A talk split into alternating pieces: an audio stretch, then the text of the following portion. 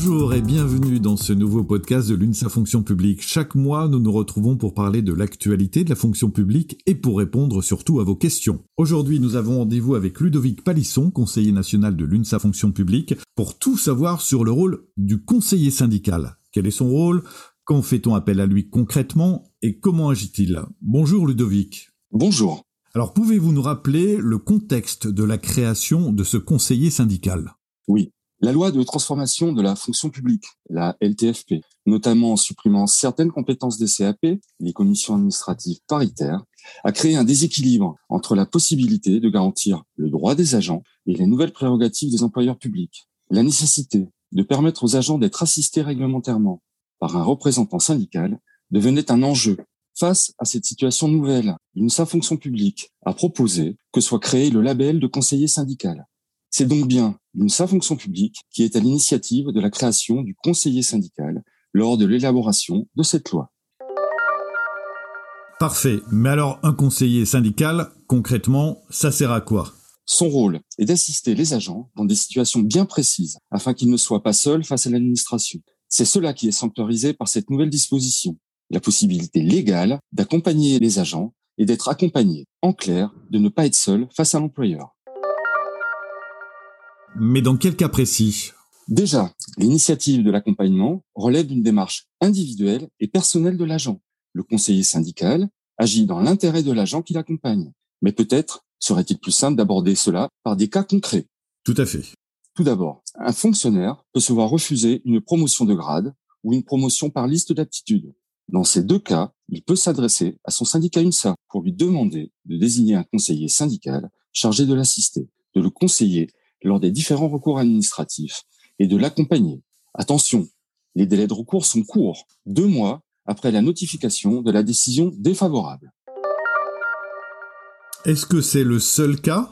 Non. Le conseiller syndical peut aussi intervenir en cas de refus de mutation pour un fonctionnaire d'État ou territorial. Les mutations n'existent pas pour les fonctionnaires hospitaliers. C'est la même démarche. Le fonctionnaire s'adresse à son syndicat UNSA qui désigne un conseiller syndical pour l'aider, pour l'accompagner.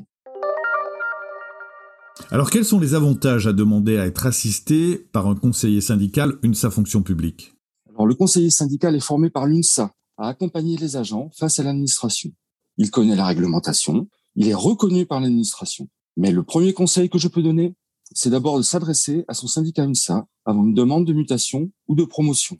Le conseiller syndical sera à même de vous aider dans les démarches préalables. Il sera un atout supplémentaire pour obtenir une réponse positive. Une nouveauté de la loi transformation de la fonction publique est l'introduction de la rupture conventionnelle dans la fonction publique. Pouvez-vous nous en dire plus?